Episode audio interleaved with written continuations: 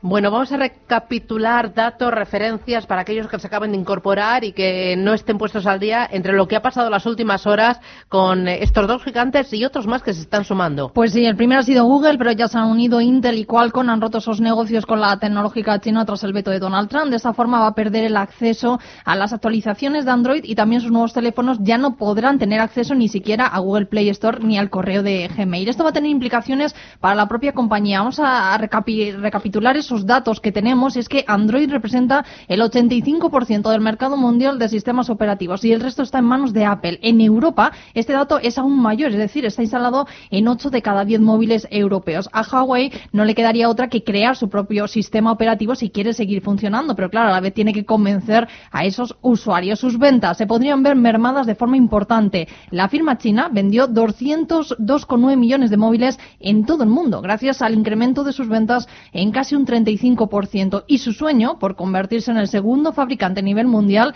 le pisa los talones a Apple, que es el segundo, y por encima está Samsung, se podría ver truncada. Aún así, para Antonio Cortina, director adjunto de Servicios de Estudios del Banco Santander, es todavía pronto.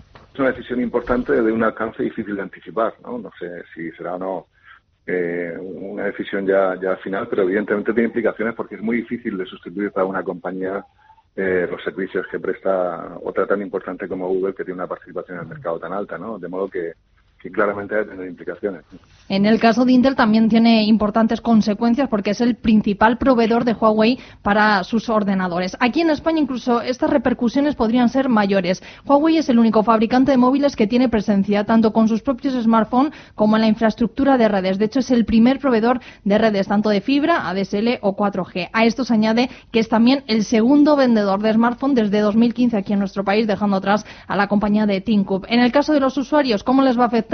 Por lo más inmediato es que no van a poder actualizar ni sus teléfonos ni sus aplicaciones. Y esto también implica que la imposibilidad de descargarlas pues, puede hacer que dejen de funcionar en el propio teléfono. En el futuro, además, Huawei no va a poder utilizar este sistema, así que no se podrá tener acceso ni a Google Maps ni a nada de este tipo. Amparo Babiloni es directora de Sakata Android. Amparo, ¿qué tal? Muy buenos días. Hola, buenos días. ¿Qué, significa para Google y qué significa para Huawei que ambas hayan roto sus negocios? Bueno, que lo haya roto Google. Bueno, como decíais, la consecuencia inmediata ahora mismo con los teléfonos que están en circulación ahora mismo eh, van a seguir funcionando, ya esto lo ha confirmado Google en la cuenta oficial de Android, pero el problema va a ser las actualizaciones. Eh, ahora mismo Google está trabajando en la próxima actualización en Android Q y bueno, si las cosas siguen así, no ningún teléfono Huawei va a poder tener esta versión. Tampoco van a tener las actualizaciones de seguridad mensuales y el problema grave vendrá para futuros terminales que no podrán ni siquiera contar con la licencia de lo que llamamos el Android de Google, ¿no? El que incluye pues todas las aplicaciones y demás. Esto supongo que será un mazazo tremendo para Huawei. Pues sí, eh, bueno, está la cosa todavía un poco, hay mucha incertidumbre porque, bueno, llevamos unas horas con esto, pero vamos, está confirmado y sí, para Huawei, que además ahora mismo iba camino de, de convertirse en el primer fabricante a nivel mundial, pues esto podría revertir bastante la, la situación y bueno, veremos qué pasa, pero la cosa pinta bastante mal. Claro, y esto se podría extender a otras compañías chinas. Estoy pensando en Xiaomi. Pues a ver, en principio, eh, como te digo, hay bastante incertidumbre, pero claro, es una pregunta que todos nos estamos haciendo porque hay muchas empresas chinas que ahora mismo están creciendo mucho. El tema o la diferencia principal con Huawei es que es el primer proveedor de equipamiento de red en un montón de países y una pieza clave en el despliegue del 5G. Entonces, digamos que esto les ha puesto más en el punto de mira. Xiaomi por el momento se dedica más a la parte de móviles, pero bueno, también tiene una parte de routers, habría que ver si también entran en esta lista negra ¿no? de Trump. Y porque al final Huawei es uno de los principales vendedores de teléfonos móviles del mundo, ¿no? Creo que está por detrás de, o sea, son Apple, Samsung y luego Huawei. Eh, ahora mismo, según datos de IDC, estaba Samsung y justo detrás Huawei, pero con una. la curva va creciendo muy rápido y vamos, todo pinta que les iban a adelantar o les van a adelantar. Todavía no Pero mira, según datos de IDC, eh, Samsung tiene un 36% y, y, Huawei tiene un 29%. Ya. Les van pisando los talones. Mm, y parece que hay otras compañías norteamericanas que podrían también eh, poner en marcha otro tipo de vetos. Eh, hoy se hablaba esta madrugada de Qualcomm, de Intel, que iban a congelar el suministro de software y de componentes críticos para Huawei. Exacto. A ver, Huawei está bastante aislada de, en la parte móvil, me refiero, de, de Qualcomm y de Intel porque eh, producen sus propios procesadores, los Kirin.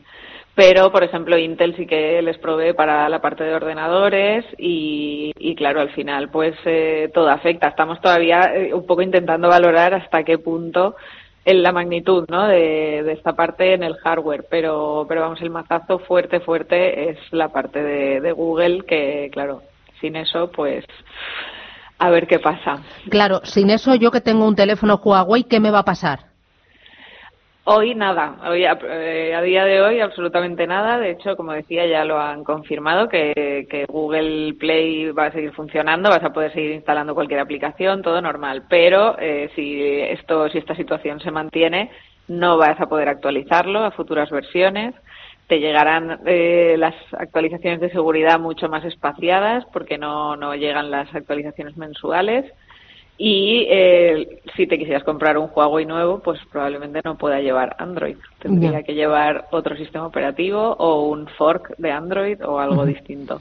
Eh, ¿Qué, ¿Qué, puede pasar a partir de ahora? O sea, ¿cómo pueden reaccionar las compañías? ¿Cómo puede reaccionar, o si es que va a reaccionar el gobierno chino, no?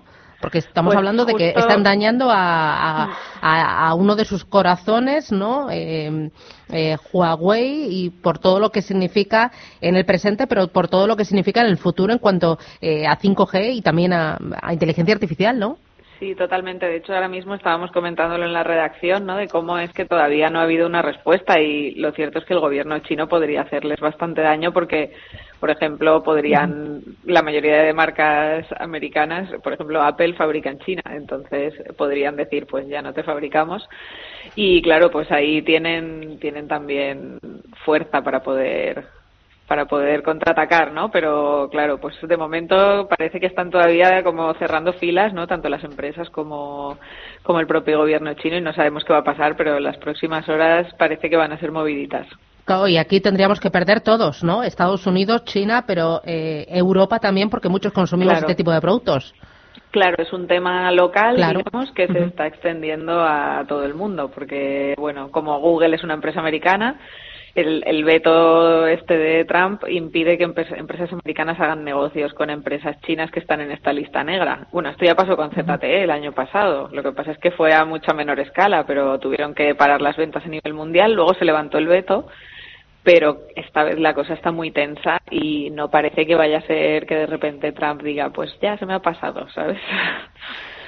Ya veremos. Amparo Babiloni, directora de Sakata Android. Gracias por aclararnos y iremos viendo ¿no? en las próximas horas a ver qué va pasando. Gracias, muy amable. Ah, adiós, gracias a vosotros. Chao, chao. Bueno,